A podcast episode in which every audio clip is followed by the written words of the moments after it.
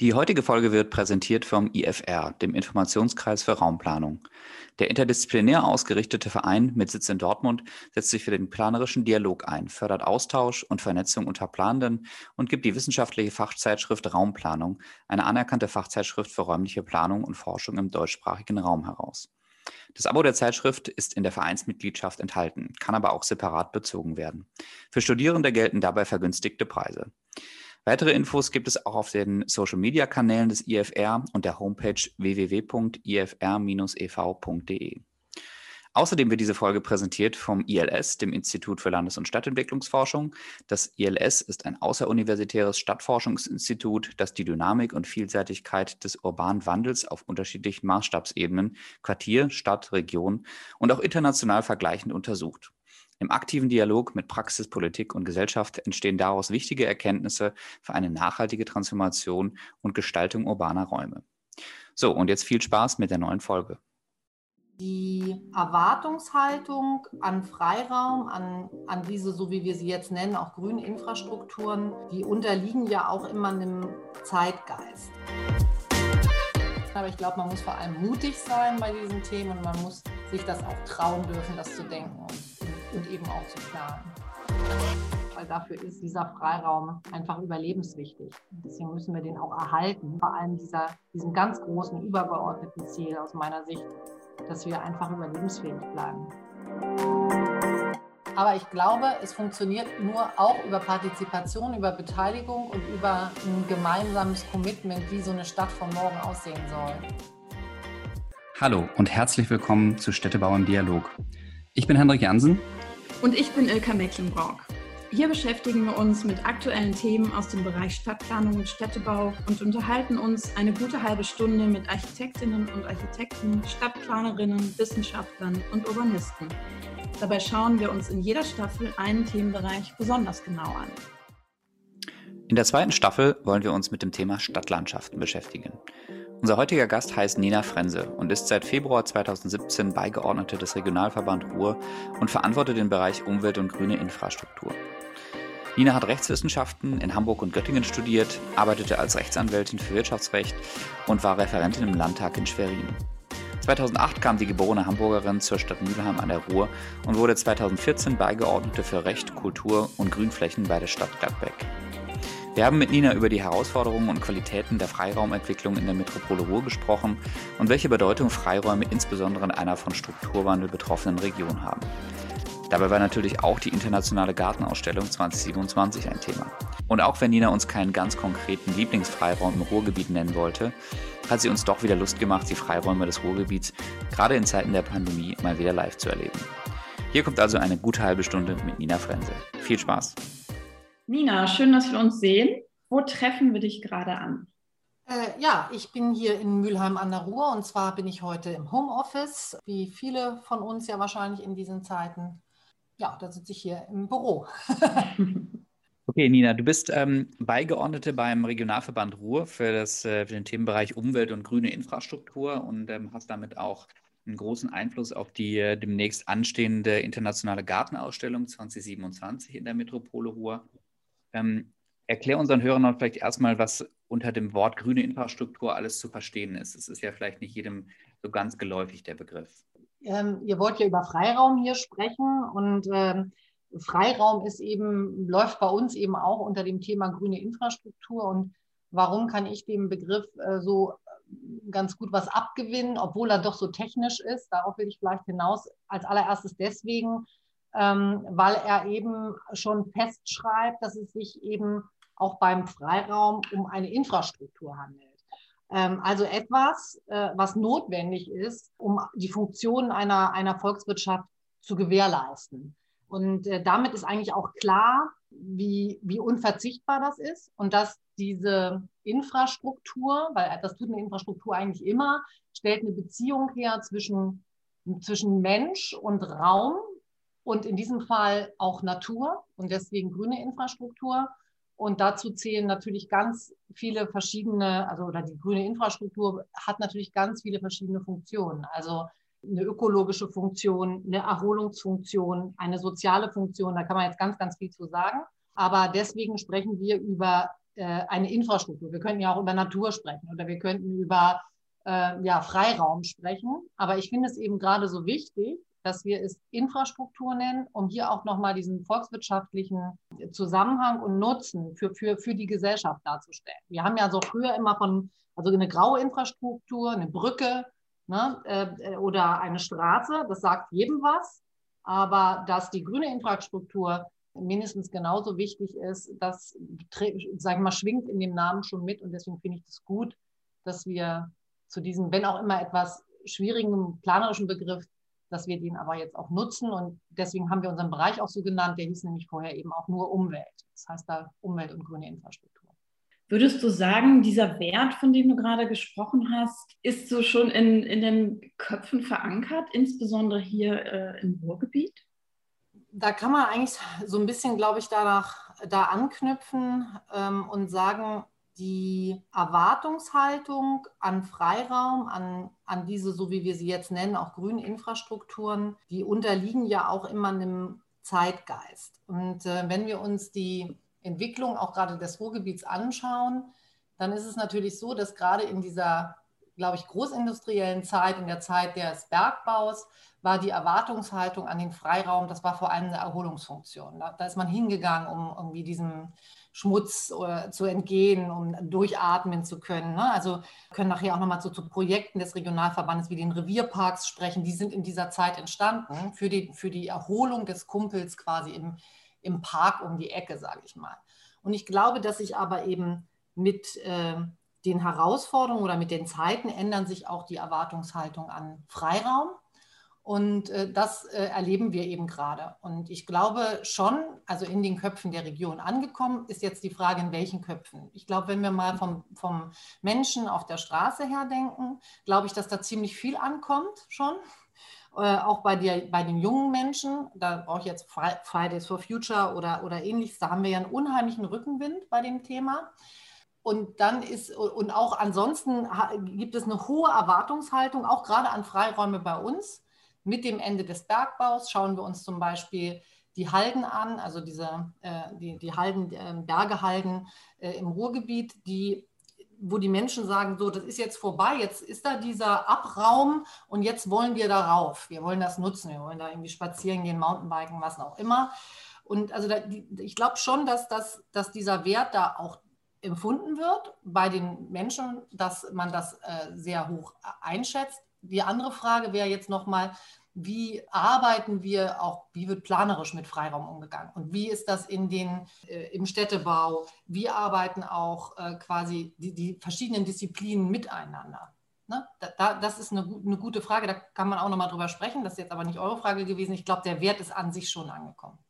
Du hast ja jetzt gerade schon ein paar äh, Punkte angesprochen, wie der Freiraum sich historisch auch in, in der Metropole Ruhr entwickelt hat und warum es auch den in einer Vielzahl gibt. Ähm, jetzt hast du gerade auch schon zwei, drei Punkte angesprochen, warum der Freiraum auch ganz aktuell ja ähm, wieder eine ganz neue Wertschätzung erfährt. Ähm, einerseits die Fridays for Future Bewegung hast du angesprochen, andererseits aber auch solche Dinge, glaube ich, wie die aktuell äh, stattfindende Corona-Pandemie zeigen ja auch, dass Freiräume eine ganz neue Bedeutung bekommen können. Inwiefern putzt das euer Thema gerade auch so? Also für uns, genau. Ich glaube, viele haben tatsächlich gedacht, naja, ähm, so die, die Themen wie Freiraum und allem so große Transformationen, Klimawandel, äh, das ist alles durch Corona ein bisschen in den Hintergrund gerückt. Ähm, ich glaube es gar nicht. Ähm, Im Gegenteil, ich glaube, dass Corona, du hast das eben schon gesagt, Henrik, äh, da uns einen unglaublichen äh, Rückenwind, in der, also den Rückenwind kann man ja bei einer Pandemie nicht sagen, aber zeigt halt nochmal, wie wichtig Freiraum ist, dass wir den brauchen, dass die Menschen quasi den wirklich richtig aufsuchen. Wir haben so viele Menschen, wir haben ja auch äh, als Regionalverband Ruhr über äh, 16.000 Hektar Waldflächen und wir haben so viel wie im Moment quasi, äh, die genutzt werden an Erholungssuchenden. Das haben wir noch nie beobachtet und ich kann es hier aus Mülheim mal so einfach als Beispiel, weil es mich dann auch immer selber interessiert hat. Also wir haben hier wirklich am Anfang der Pandemie auf dem Radschnellweg, wir haben hier so einen Zähler stehen, hatten wir an einem Tag mehr als 6000 Menschen, die an einem Tag an diesem Ding vorbeigefahren oder spaziert sind.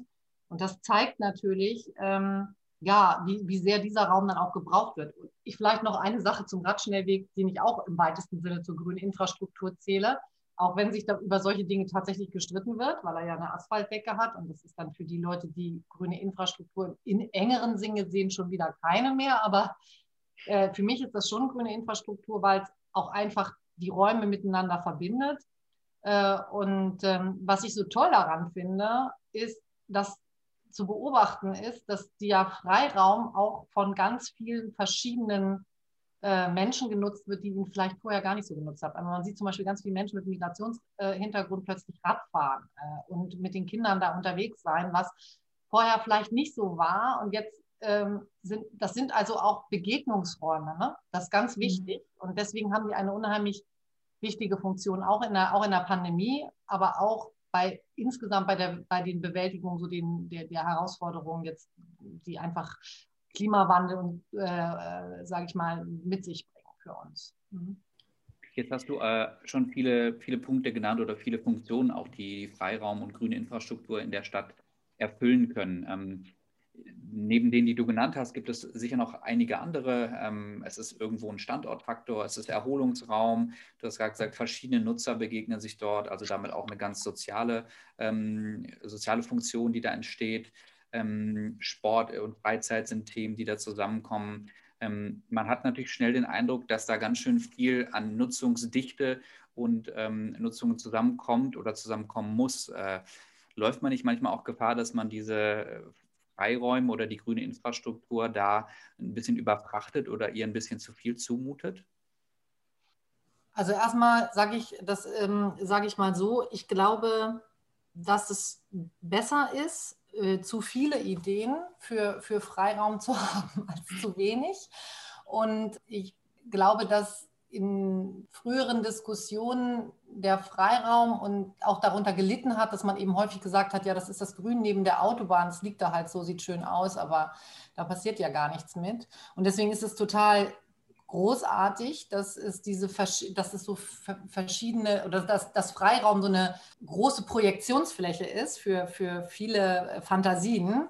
Und ich glaube, das ist wirklich eine Frage von guter Planung dass man tatsächlich Freiflächen auch multifunktional nutzen kann.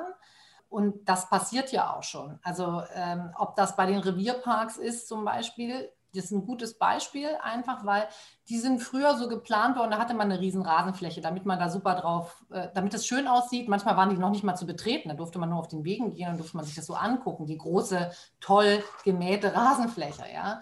Und heute arbeiten wir da eben einfach mit, äh, da haben wir Blühwiesen drauf, die eben für die Artenvielfalt dann gut sind. Und wir haben aber auch Möglichkeiten, da Umweltbildung zu machen, aber da stiefelt man dann vielleicht auch mal durchs hohe Gras. Klar, es gibt bestimmt auch nochmal Zonen, die geschützter sein müssen, weil da Arten sind, wo man eben nicht durchstiefeln kann. Aber äh, und man kann eben auch Sportangebote so im Raum unterbringen, dass trotzdem quasi wenig Fläche nur versiegelt werden muss. Also äh, und damit wieder eine hohe ökologische Funktion da ist. Und gleichzeitig ist das auch noch ein Ort sozialer Begegnung, hat eine soziale Funktion. Also man kann durch gute Planung, glaube ich, ganz viel an einem Ort unterbringen aber natürlich ist richtig, es gibt dann auch äh, die Orte, wo dann irgendwie tatsächlich das so geschützt ist, weil er einfach eine, eine Art ist oder irgendwas, wo, wo, wo man dann nicht rangehen kann. Ja? Also wo zumindest eine Erholungsfunktion nicht möglich ist. Und das Gleiche, noch ein gutes Beispiel für äh, multifunktional genutzte Flächen, wo, wo, wo, dann im ersten Moment vielleicht auch der, der, der ein oder andere sagt, ja, was ist, was ist das denn? Das ist ja zu kreativ.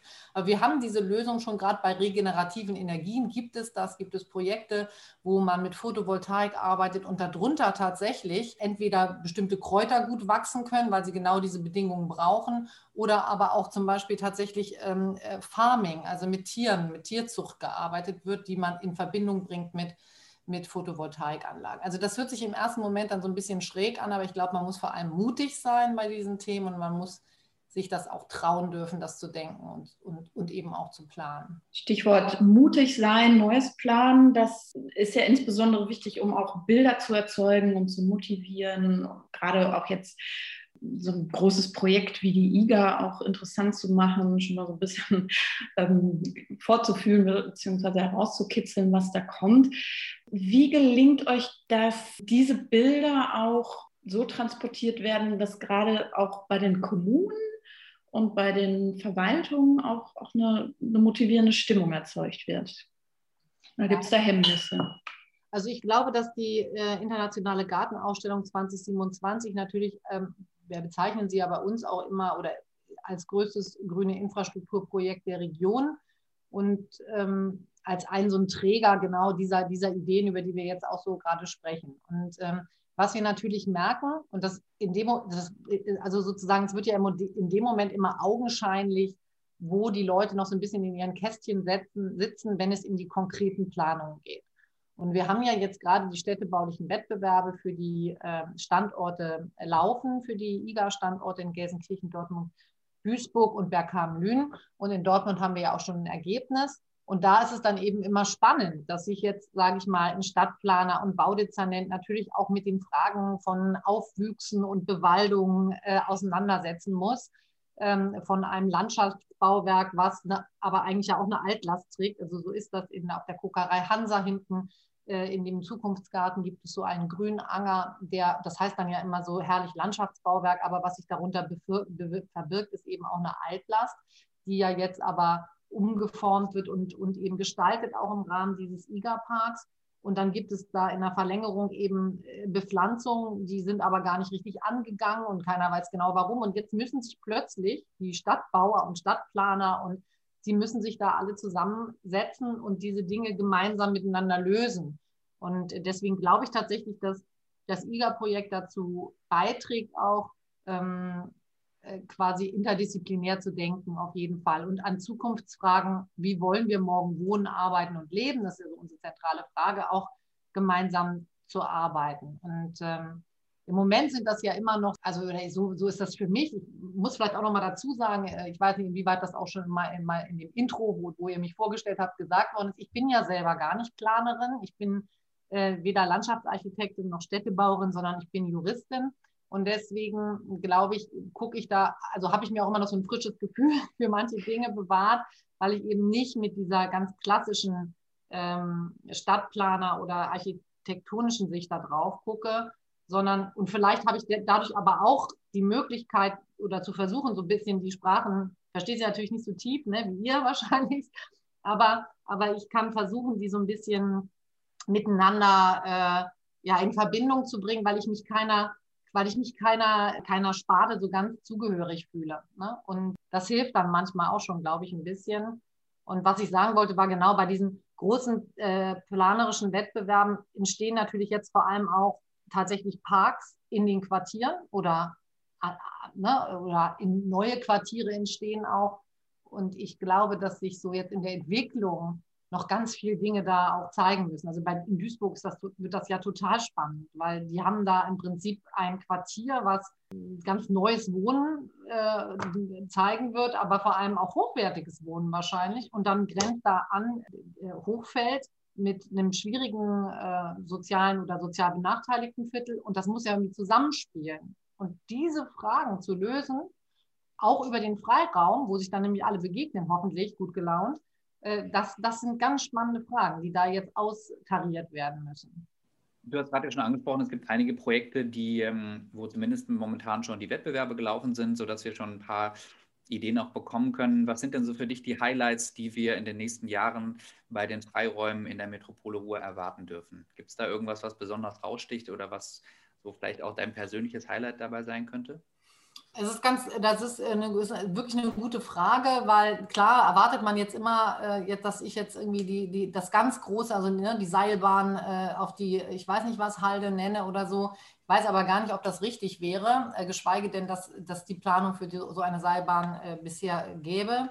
Ich glaube tatsächlich, dass, oder das, was ich spannend finde, sind die Dinge, die sich jetzt aus diesen Wettbewerbsergebnissen, und ich nehme jetzt mal Dortmund, weil das einfach das ist, wo wir den, den, äh, das Wettbewerbsergebnis schon vorliegen haben. Die anderen kommen jetzt übrigens alle bis zum Sommer, da kann ich auch schon beruhigen. Also es geht ganz äh, Schlag auf Schlag jetzt weiter. Das bis Sommer haben wir alle Wettbewerbsergebnisse vorliegen. Aber ich nehme jetzt mal Dortmund. Also ich finde das in Dortmund zum Beispiel spannend, dass hier ein, ähm, also etwas verbunden wird, nämlich dieser, diese, diese einmal diese Industriekulisse mit der Kokerei Hansa Äh, dann von, von dort aus aber auch tatsächlich so ein Brückenschlag äh, zu diesem neuen äh, Hochschulstandort ähm, geschlagen werden soll und gleichzeitig dann auch wieder dieser Deusenberg, der da liegt mit seiner oben, da ist ja so eine, da ist nämlich schon Photovoltaik ja drauf, was ich großartig finde.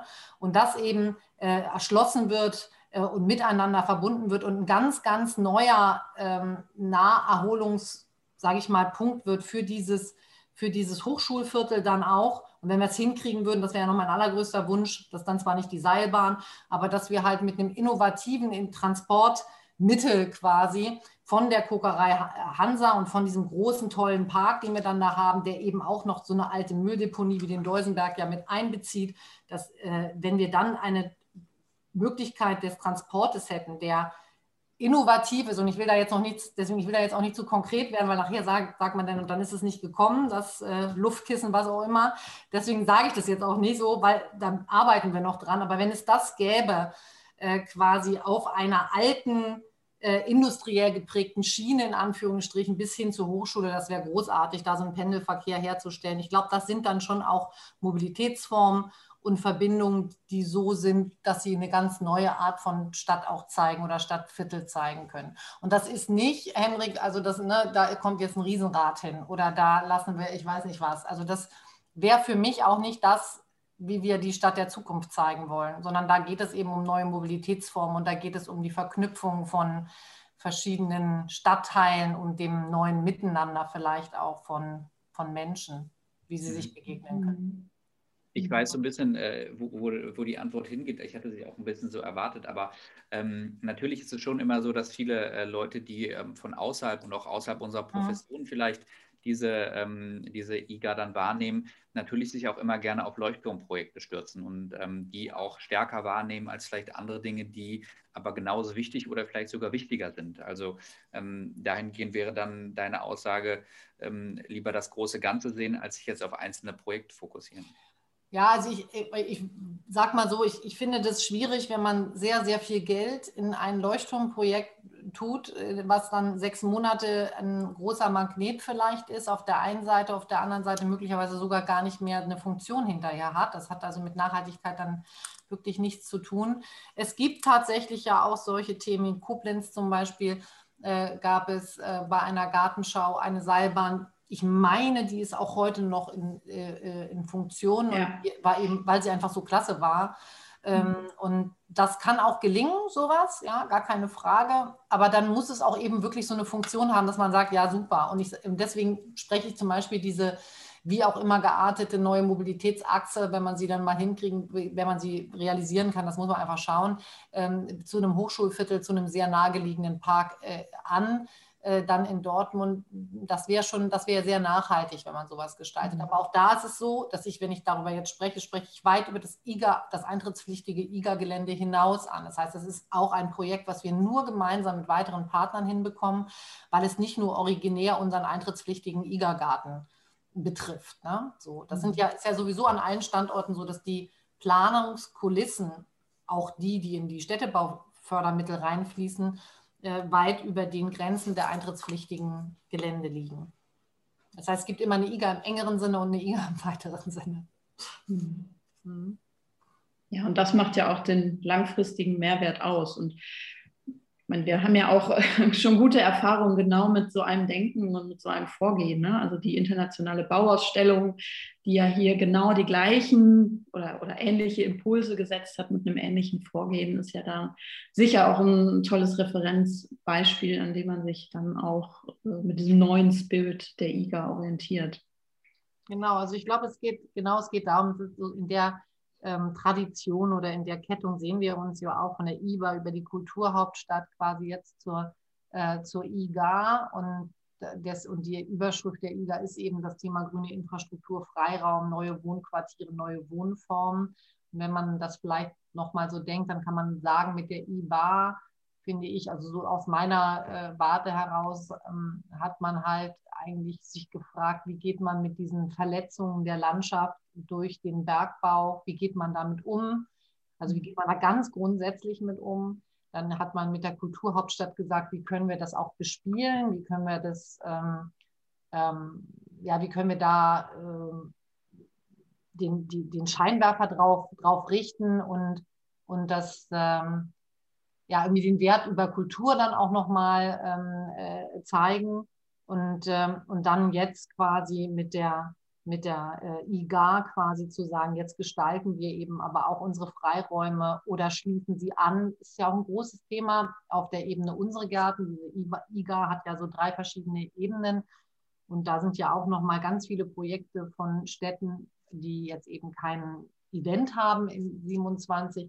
Aber da geht es auch äh, wirklich um so Dinge, wie kriegen wir Radwegeanbindungen hin in den Freiraum? Also wie komme ich einfach schneller aus meinem Quartier äh, an, die, an die Ruhr oder an die äh, Emscher dort, wo sie schon renaturiert ist. Und ähm, das sind eben Fragestellungen, die wir ja auch mit der IGA beantworten. Also das sind ganz grundsätzlich planerische Fragestellungen. Wie, wie soll unser Freiraum auch qualifiziert werden in diesem Zeitraum mhm. in der Region? Jetzt hast du gerade auch schon angesprochen, dass äh, im Rahmen der IGA ja ähm, auch diese Idee verfolgt wird, Freiraum auch zusammen mit, äh, mit Quartieren zu entwickeln. Ähm, da stellt sich für mich noch die Frage, ob es da nicht manchmal auch so eine, einen gewissen Widerspruch gibt, denn ähm, Quartiere sozusagen sind oftmals auch immer mit, äh, mit äh, baulicher Entwicklung verbunden, mit Gebäuden, ähm, die manchmal ja auch in im Gegensatz stehen können, auch was den Verwertungsdruck manchmal von Flächen angeht ähm, im Vergleich zu Freiflächen. Also ähm, merkt ihr auch, dass es irgendwie diese, diese Konkurrenz manchmal gibt zwischen ähm, Land, das man sozusagen auch baulich entwickeln kann und Freiflächen? Ähm, oder was ist euer Lösungsansatz, dass man das äh, zusammendenken kann? Ähm, Wenn ich dich richtig verstehe, sprichst du schon so ein Stück weit auch diese oder äh, die Revitalisierung von, von, von Landschaft an. Also das, was, ich, was wir natürlich auch als, als ähm, Umweltbereich beim Regionalverband Ruhr uns erstmal ein großes Thema ist in unserer, sage ich mal, internen Abstimmung mit der Regionalplanung, die ja auch beim RVR angesiedelt ist, nicht in meinem Bereich, aber nebenan, ist natürlich, dass wir immer sagen, bitte ähm, zunächst quasi immer auf die vorbelasteten Flächen oder auf, ne, auf die Flächen, die eh schon gewerblich genutzt worden sind oder industriell vorgeprägt sind, bevor man in den Freiraum geht. Ähm, also das, das, ist, äh, das ist natürlich immer auch, auch ein Thema. Äh, und bei der IGA zum Beispiel aber mm, zeigen wir das ja vorbildlich. Also weil ganz viele Flächen, die wir im Rahmen der internationalen Gartenausstellung nutzen, sind vorgeprägte Flächen. Also auch zum Beispiel Bergkamen-Lünen oder so ist ein Projekt, was äh, mit den Halden arbeitet, mit Flächen, die quasi mehr oder minder gar nicht zugänglich waren bisher für die Menschen und die wir jetzt also dafür nutzen. Da hatten wir in diesen Fällen keine Konkurrenzen mit zum Beispiel der Fragestellung, warum machen wir hier nicht ein Edeka hin oder so. Ne? Das ist ja sonst so der, der Klassiker. Ähm, und wenn das, wenn das jetzt, sage ich mal, also ich sage mal, das ist immer ein Aushandlungsprozess. Ähm, aber grundsätzlich würde ich sagen, dass wir bei den IGA-Projekten eben ja, dass wir die eben sowieso auf vorgenutzte Flächen machen und dass wir das deswegen nicht so stark haben. Oder du müsstest noch mal konkretisieren, was du genau meinst. Aber ich gehe davon aus, dass du das, dieses Thema auch angesprochen hast. Genau, das, das meinte ich damit. Also gibt es Flächenkonkurrenzen eigentlich und du hast es damit eigentlich ja schon beantwortet, dass äh, ein Großteil auch von vorbelasteten Flächen ähm, da eigentlich ähm, genutzt werden. Ähm, genau, und das ist natürlich auch das Ziel immer und ähm, also deswegen, also was, was für mich noch ein großes Thema ist, auch der, der grünen Infrastruktur, ist tatsächlich das Thema erneuerbare Energien. Also ich finde, dass wir als äh, ähm, in, also auch als, als Energieland NRW, dass wir das bleiben sollten. Und äh, ich finde, dass wir viel stärker noch den Finger da in die Wunde eigentlich legen müssen, zu sagen, was ist mit dem Ausbau erneuerbarer Energien und wie können wir da auch unseren Beitrag leisten. Wir machen jetzt als äh, Regionalverband gerade nochmal äh, eine, schauen uns halt an, wie, wie sieht es denn auf unseren eigenen Flächen aus, insbesondere auch vor dem Hintergrund, dass wir ja jetzt nochmals 20 weitere Bergehalden dazu gewonnen haben, sodass wir also bis zum Jahr, glaube ich, 2035 haben wir dann fast 60 ähm, Bergehalden äh, in unserem Eigentum. Und da schauen wir uns eben an, was, was geht da auch an regenerativen Energien drauf. Und wegen der Abstandsregelung wird es wahrscheinlich der jetzt geltenden tendenziell eher Photovoltaik sein als, als Windkraft.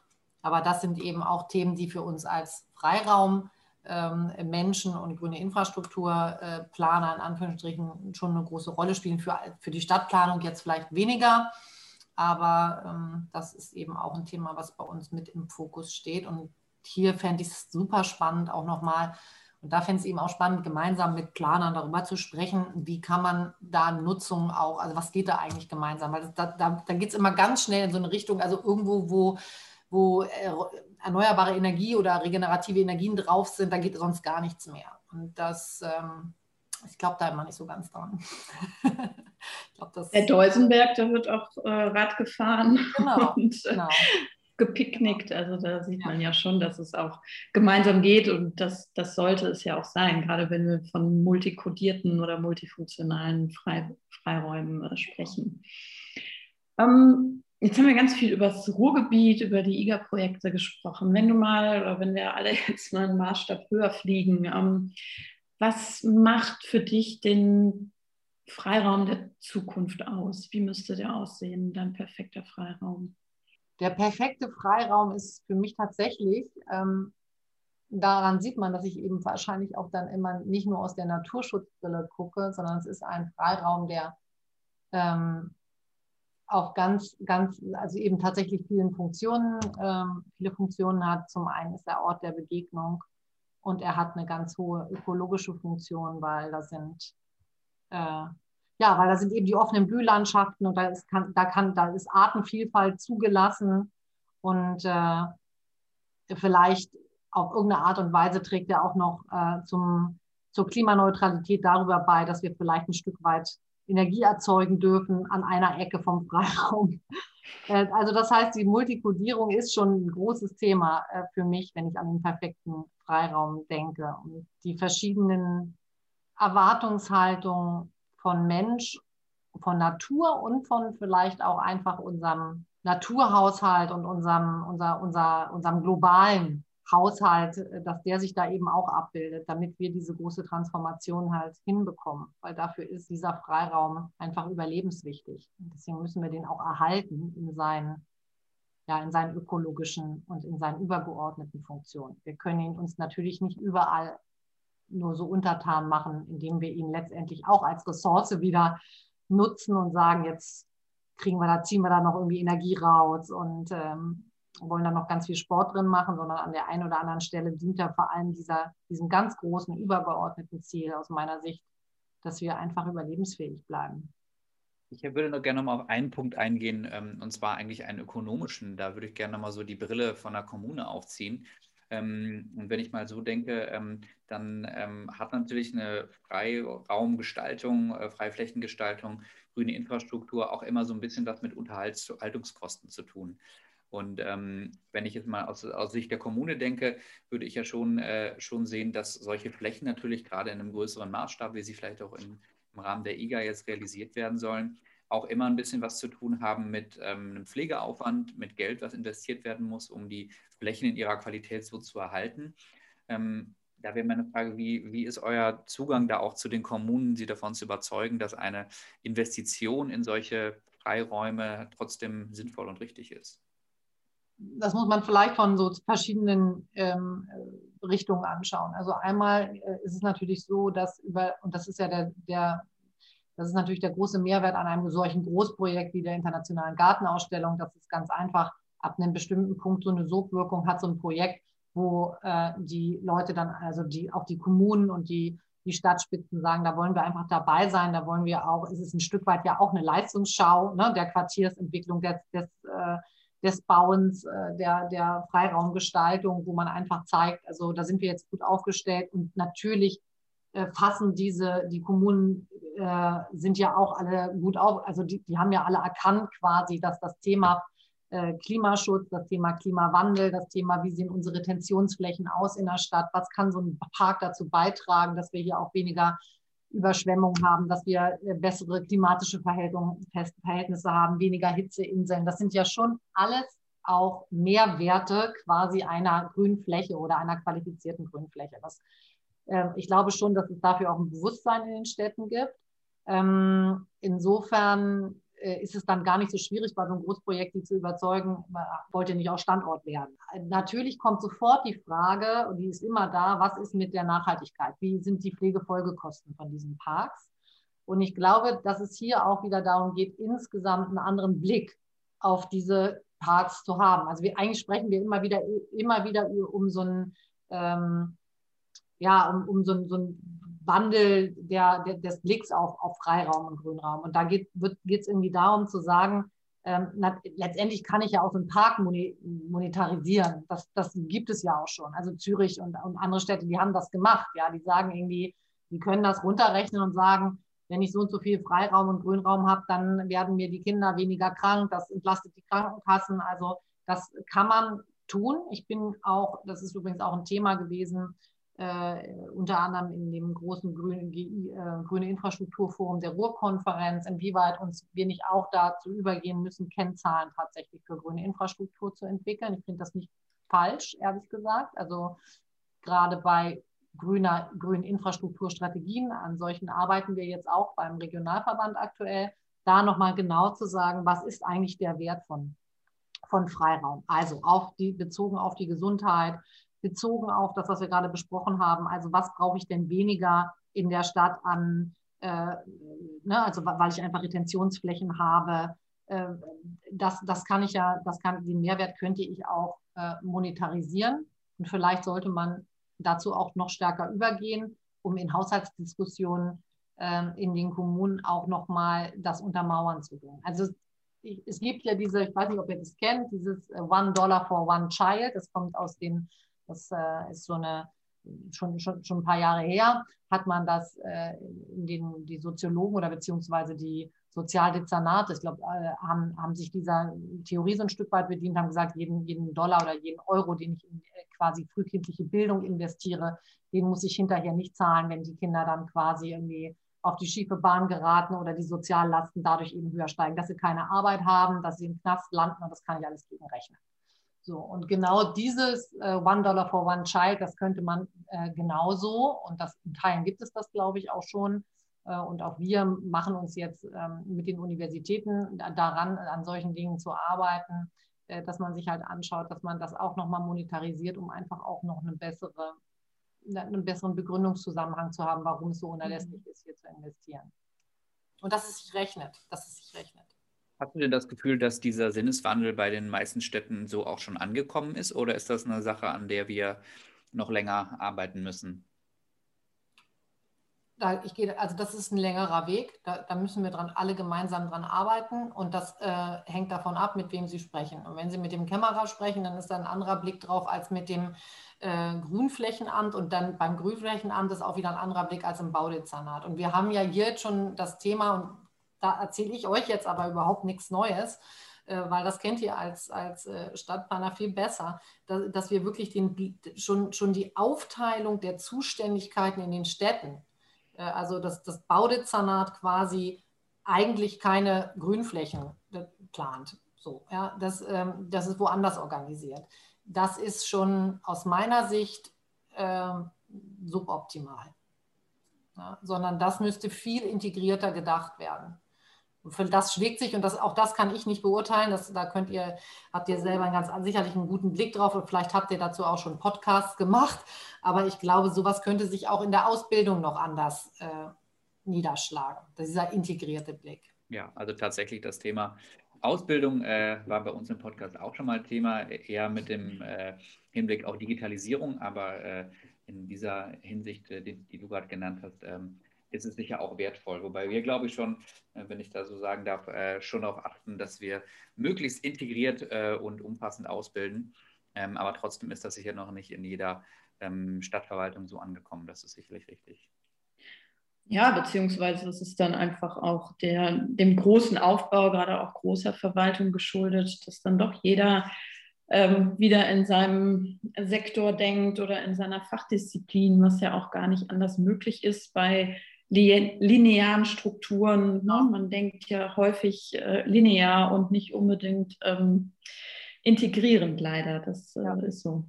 Ja, das, das ist so und das ist ein großes Thema, aber tatsächlich auch, also unser Gefühl war, das war ein ganz, ähm, ein ganz großes Thema tatsächlich. Wir haben ja im November äh, diese Veranstaltung grüne Infrastruktur gemacht, digital. Wir wollten das eigentlich nicht digital machen, aber haben wir und das war auch ganz toll eigentlich, weil waren wirklich über 200 äh, Leute da ähm, äh, jeden Tag dabei. Also ähm, ist wirklich gut angenommen worden. Und da waren viele Planer auch aus den Kommunen mit dabei. das ist ein ganz großes Thema, dass die halt sagen, irgendwie äh, fehlt uns so ein Stück weit die, die, ja, der, die, die integrierende Stelle oder die Netzwerkstelle in der, in der kommunalen Stadtverwaltung. Mhm. Das ist, ist, ist, sehr interessant. Ja. ja.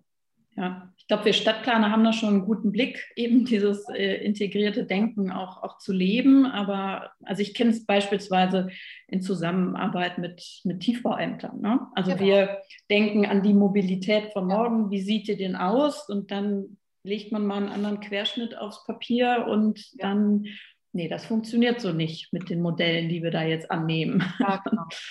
ja, ja und wenn man dann halt noch schaut, dass wir ja also zum Beispiel diese ganzen Klimamodellierungen, die sind ja auch total spannend in dem Zusammenhang. Und wir machen ja als äh, auch bei mir im Bereich angesiedelt, haben ist jetzt das Klima, auch ein Klimareparat, zwar vorher bei den Planern drüben, ist jetzt bei uns im Umweltbereich. Wir versuchen eben jetzt auch diese ganzen Klimamodellierungen mitzudenken, arbeiten jetzt auch an so einem digitalen Zwilling der Region und so. Das sind ganz, ganz, wirklich ganz spannende Fragen.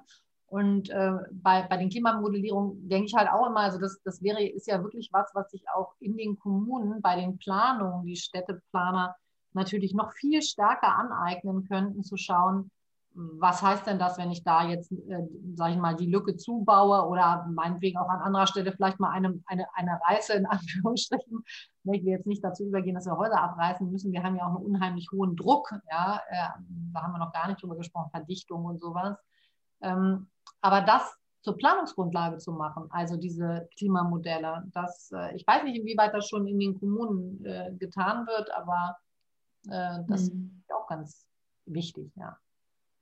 Ja, ich glaube, ein Punkt, den hast du gerade selber schon kurz angesprochen, sind natürlich einige Zielkonflikte, die damit verbunden sind. Ne? Also ähm, eine ähm, Stadtplanung, die sozusagen sehr klimaangepasst ist, ähm, sollte im besten Fall aber auch gleichzeitig eine besondere städtebauliche Dichte zeigen. Und äh, das ist mhm. manchmal ähm, natürlich ein gewisser Zielkonflikt, der da entsteht. Nichtsdestotrotz, glaube ich, ähm, müssen wir wahrscheinlich daran arbeiten, dass diese ähm, Lösungen gefunden werden, wie man eine Stadtplanung und einen Städtebau ähm, gerade auch ähm, dicht und urban gestalten kann, aber dabei trotzdem ähm, auch die Aspekte des Klimaschutzes und der Klimaanpassung auch mitdenkt. Genau, und so Dachbegrünung und diese ganzen Dinge sind dann eben da ja auch äh, mitzudenken. Und das wird ja auch schon getan. Aber ich glaube, so, wenn man das Thema insgesamt vielleicht so die Stadt der Zukunft und die klimaangepasste Stadt oder die klimaneutrale Region sich mal ganz oben auf die Fahnen schreiben würde bei der Planung, dann würde allein schon darüber, dass das alles darauf einzahlen muss, ganz viel integriertes Denken äh, provoziert. Ne? Weil äh, wenn, wenn das das oberste Ziel wäre, dann, dann müssen einfach die Disziplinen schon sehr stark so an der Stelle zusammendenken. Und das müsste ja unser gemeinsames Ziel sein. Also von der Verkehrsplanung, also die Verkehrsplanung ist ja auch ein super Beispiel, was man einfach dann da ähm, damit bedenken muss. Ich finde das immer total spannend und ich sage auch immer unseren großen Radfahr, äh, äh, sage ich mal, ähm, Verfechtern, beim Verband, also ihr braucht den Leuten nicht erzählen, dass sie aufs Rad umsteigen sollen, weil das Klima schützen, sondern so funktioniert das nicht, sondern man muss einfach ähm, den, die Radwege so ausbauen in den Städten, dass es einfach viele, dass es einfach äh, unkomplizierter ist, mit dem Rad zu fahren und fürs Auto komplizierter. Und das ist ja genau das, was die nordischen Länder uns vormachen in der Verkehrsplanung. Die machen es einfach so unbequem für die Autos, dass, dass man da, da und so bequem für die Fahrräder. Und dann so ist der Mensch, so funktioniert der. Glaubst du, es fehlt uns da auch manchmal an Mut und Vision oder können wir radikaler sein? Also das kann ich natürlich jetzt aus der, das ist ja immer so, das ist ja, kann ich aus meiner Warte natürlich ähm, äh, der, der, der regionalen ähm, Warte, wo man vielleicht so ein bisschen mehr den Blick dann darauf auf das Ganze hat und mit dem, was wir im Fokus haben, würde ich mir schon häufig, würde ich mir mehr Wut, Mut, Wut, Wut nicht, Mut, mehr Mut wünschen. Aber ich bin vorher eben auch in der Kommune Beigeordnete und Dezernentin gewesen und ich weiß, und deswegen, ne, ich weiß, was so eine Diskussion, allein schon, wenn sie den Leuten in der Innenstadt die Parkplätze vor den Läden äh, wegplanen, was dann passiert. Ja. Es ist ein unglaublicher, ähm, schwieriger Prozess aber ich glaube, es funktioniert nur auch über Partizipation, über Beteiligung und über ein gemeinsames Commitment, wie so eine Stadt von morgen aussehen soll. Ich glaube, dann kann man ganz viele Menschen dafür begeistern. Nicht mitnehmen, mitnehmen finde ich immer so ein bisschen schwieriges Wort, ähm, aber dafür begeistern. Das wäre jetzt eigentlich schon fast das perfekte Schlusswort gewesen. Ähm, aber eine, eine kleine Frage haben wir zum Abschluss dann doch noch. Und die ist eine ganz persönliche. Und zwar, ähm, ob du einen persönlichen Lieblingsfreiraum hast, äh, den es in deiner Stadt oder auch in einer anderen Stadt gibt und den du besonders magst.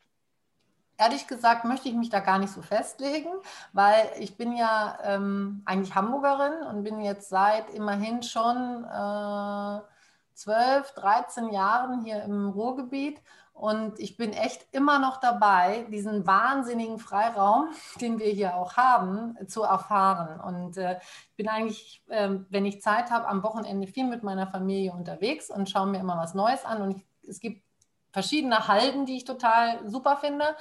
Aber ähm, es gibt auch weit weg Freiraum, den ich immer noch zur Regional, zur, zur Metropole Ruhr oder zum Ruhrgebiet zähle, auch wenn dann die Geister sich darüber streiten, ob das noch Ruhrgebiet ist, irgendwie ähm, äh, in der Nähe von Zanten oder in Vollmerstein bei Wetter.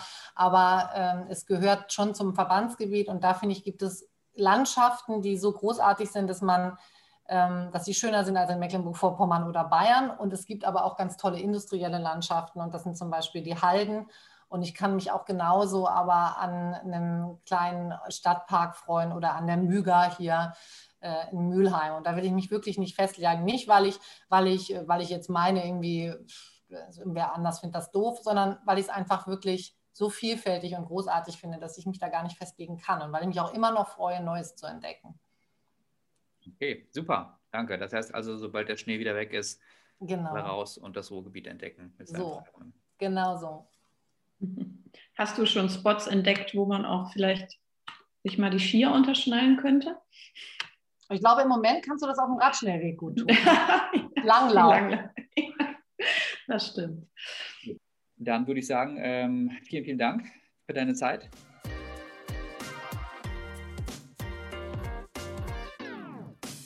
Gut, Elka, mal wieder ein spannendes Gespräch zur grünen Infrastruktur in der Metropole Ruhr. Was äh, Definitiv. sind so deine ersten Gedanken? Ja, war super interessant. Ich fand es schön, dass wir hier über das Ruhrgebiet gesprochen haben ähm, und fand es auch super spannend, mal so einen Rückblick ähm, zu werfen. Denn das ähm, tut man ja nicht mehr allzu oft. Wir, denken ja oft nach vorne, aber ähm, ich fand es schön, dass Nina auch nochmal diesen Blick zurück ähm, gewagt hat. Und da ist mir nochmal bewusst geworden, das Ruhrgebiet hatte ja immer schon auch den Anspruch, grün zu sein, beziehungsweise Grün und Erholungsräume vorzuhalten. Mit den Revierparks hatten wir ähm, habe schon in den 60er, 70er Jahren ganz äh, wertvolle Räume für die, für die Bewohnerinnen, für die Bewohner, sich am Wochenende oder nach Feierabend zu erholen. Und ähm, da fand ich es toll, ähm, dass sie nochmal betont hat, dass wir auf diese Qualitäten, die, die es schon gibt, auch heute zurückgreifen und dieses Vorhandene qualifiziert und mit den heutigen Ansprüchen auch weiterentwickeln. Also nicht nur Neues zu implementieren, sondern auf dem, was wir haben, schon aufzubauen. Und das, das fand ich einen ganz, ganz spannenden Punkt und einen ganz wichtigen, ähm, der ja auch gerade für, fürs, fürs Ruhrgebiet einfach so, so typisch ist, nämlich auf vorhandenem Aufbauen und, und dieses weiter zu qualifizieren. Ja, und vor allen Dingen auch äh, bestehende Qualitäten eigentlich weiterzuentwickeln. Das äh, war ja auch ein Punkt, worüber wir sehr viel gesprochen haben, über die Qualitäten von äh, grüner Infrastruktur, von Freiräumen, ähm, haben auch sehr viel so das Thema von unterschiedlichen Nutzungen oder unterschiedlichen Qualitäten ähm, ja auch aufgegriffen. Und ich hatte so den Eindruck, ähm, das bestätigt auch mein, meine Einschätzung, dass über die Qualitäten, die Freiraum haben kann und die verschiedenen Nutzungen, dass darüber gar nicht ähm, so viel ähm, Konflikt besteht. Oder da gibt es eigentlich immer einen Konsens, dass die äh, mhm. Qualitäten da sind und dass sie gestärkt werden müssen. Ähm, was ich aber nochmal einen sehr spannenden Punkt fand, ähm, ist, dass man eigentlich äh, auch nach Ninas Aussage anfangen sollte, vielleicht den Wert von Grün nicht immer nur äh, qualitativ zu betrachten, sondern vielleicht auch mal quantitativ. Ähm, wir leben einfach in einer sehr ökonomischen Welt und äh, wenn man einfach stärker darstellen kann, dass äh, gut und qualitätvoll gestaltete Grünflächen und Freiräume ähm, einfach auch einen ökonomischen Wert haben können, ähm, sei es in Form von weniger Krankheitsfällen oder besserer Gesundheit beispielsweise, ähm, dann glaube ich, könnte man äh, die Position von, ähm, von Freiräumen noch stärker, ähm, noch stärker, ja, könnte man die Position noch weiter stärken. Das fand ich einen sehr, sehr spannenden Punkt, äh, den man, glaube ich, in der Zukunft, ähm, gerade auch im Kontext von aktuellen Entwicklungen wie Corona, wo der Freiraum ja auch eine besondere Bedeutung äh, gewonnen hat und wahrscheinlich in Zukunft auch noch gewinnen wird, ähm, nochmal weiter vertiefen könnte. Ja, definitiv. Fand ich, fand ich auch einen sehr, sehr guten Punkt. Äh, das vergisst man häufig. Alle sind sich immer einig, Grün in der Stadt ist wichtig und hat eine hohe Qualität. Aber was es dann auch wirklich monetär heißt oder auch an privaten Investitionen nach sich zieht, das, das kann man eigentlich gar nicht so richtig quantifizieren. Und da, da wäre wirklich mal eine Untersuchung spannend. So bei, der, bei diesen Forschungsthemen gesundheitsfördernde Stadt und so, das sind ja genau diese Ansätze, die, die auch immer wichtiger werden. Ja, finde ich, finde ich auch einen guten Punkt. Und was ich auch nochmal spannend fand, das ist für uns Planerinnen und Planer mal so selbstverständlich. Ja, wir brauchen Ziele und wir brauchen eine Vision. Ich glaube, für, für viele andere Disziplinen oder auch um, um eine breite, einen breiten Konsens zu erlangen und auch mit einem gemeinsamen Commitment jetzt für die Region oder für, für andere Planungsfälle voranzugehen, ist diese Vision auch wenn das für uns Planerinnen und Planer so selbstverständlich ist, etwas ganz Wichtiges. Und da fand ich es nochmal schön, dass Nina auch diese gemeinsamen Bilder, die wir produzieren müssen, nochmal herausgestellt hat, um auch wirklich eine Breite äh, mitzunehmen und da auch, auch einen Konsens zu finden in dem, was wir wollen in der Planung, aber auch bezogen auf die IGA, ähm, ja, auf, auf auf die Planungen, die uns da in den nächsten ähm, Jahren auch bevorstehen. Was ein Thema war, das auch wieder aufkam, ähm, auch nicht zum ersten Mal in unserem Podcast, äh, das Thema Ausbildung und Interdisziplinarität. Ähm, spannend ja auch, weil äh, Nina jetzt als Juristin äh, überhaupt nicht aus dem Planerumfeld kommt und damit vielleicht auch immer noch mal einen etwas unvoreingenommeneren Blick auf manche Planungsthemen hat, finde ich immer spannend. Hatten wir in den letzten Staffeln ja auch schon einige Personen dabei. Ähm, mhm. Was sich aber doch immer wieder zeigt, ist, dass offensichtlich äh, die Interdisziplinarität äh, insbesondere später im Berufsleben äh, wichtig ist und wichtig bleibt.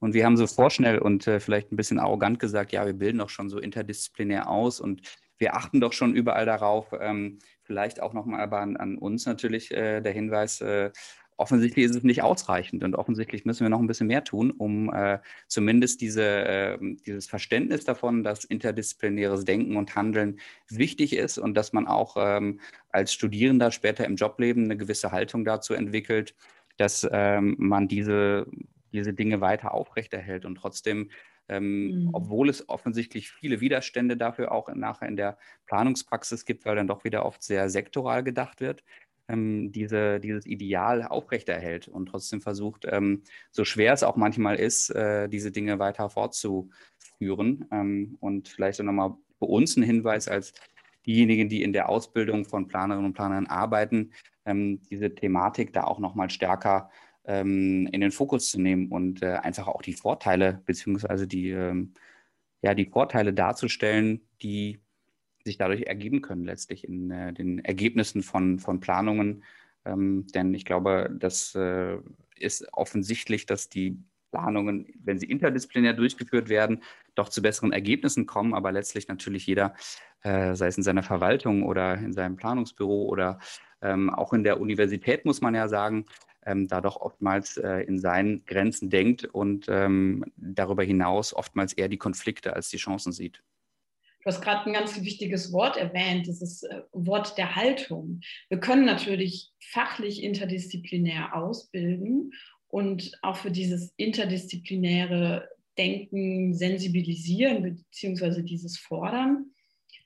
Wir müssen aber auch die Haltung lehren, also wirklich das Bewusstsein, in sich, in sich hineinzupflanzen, auch diese Haltung zu bewahren, egal ähm, ob es vielleicht mit zusätzlichen Konflikten verbunden ist, wenn ich auch im späteren Berufsfeld diese Haltung ähm, kommuniziere und bewahren möchte und mich eben nicht in meine originäre fachliche Disziplin zurückziehe. Ich glaube, das ist ein ganz wichtiges, hat auch mit, mit kommunikativen und äh, persönlichen Skills dann zu tun, diese Haltung dann auch äh, zu vertreten. Ein ganz, ganz wichtiger Punkt, ja, würde ich dir mhm. definitiv zustimmen. Starke Planerinnen und Planer ausbilden, das muss unser Ziel sein.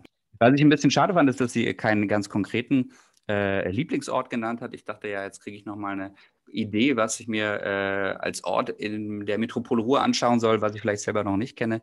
Ähm, aber äh, sie hat schon recht, die Vielfalt der Frei- und Grünräume im Ruhrgebiet ist natürlich ähm, sehr zahlreich und ähm, daher äh, genau können wir, können wir uns äh, ansehen, welche Möglichkeiten es da überall gibt. Revierparks hat sie angesprochen, demnächst entstehen auch viele neue ähm, Landschaftsräume äh, durch die IGA 2027.